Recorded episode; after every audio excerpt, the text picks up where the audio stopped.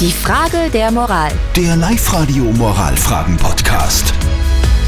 Guten Morgen am Mittwoch. Wir kümmern uns gerade um die Frage der Moral, die uns die Christina geschickt hat. Die Christina hat nämlich ein Problem mit den Vorhängen in der Wohnung ihres Freundes. Die gefallen ihr nicht. Ihm sind die Vorhänge aber egal und er will sie so lassen, wie sie sind. Soll sie ihm zum, zum Geburtstag einen Gutschein schenken für neue Vorhänge? Die Vorhangproblematik von der Christina bewegt anscheinend die männlichen Oberösterreicher. Ich finde es total spannend. Danke für eure WhatsApp-Sprachnachrichten. Die soll keinen neuen Vor die soll keinen Gutschein machen oder kaufen. Die soll einfach Vorhänge kaufen und ihm zum Geburtstag schenken, weil die ihm eh egal sind. Wenn das mir passiert, dann würde ich die Gutscheine demonstrativ gegen Badetierchen oder Handtierchen einlösen.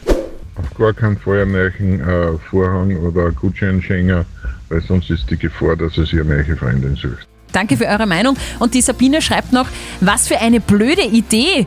Man schenkt doch nichts zum Geburtstag, was man nicht haben möchte. Geschenke sind dazu da, um Freude zu bereiten und nicht um seinen Willen durchzusetzen.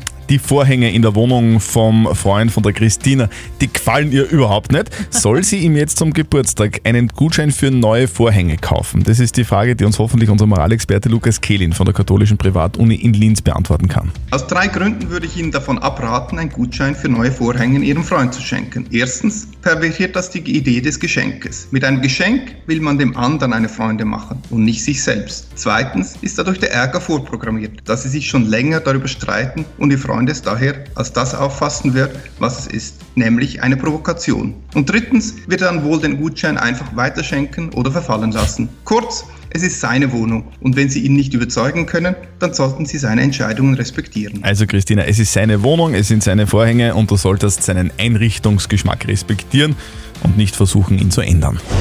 Die Frage der Moral. Der Live-Radio Moralfragen-Podcast.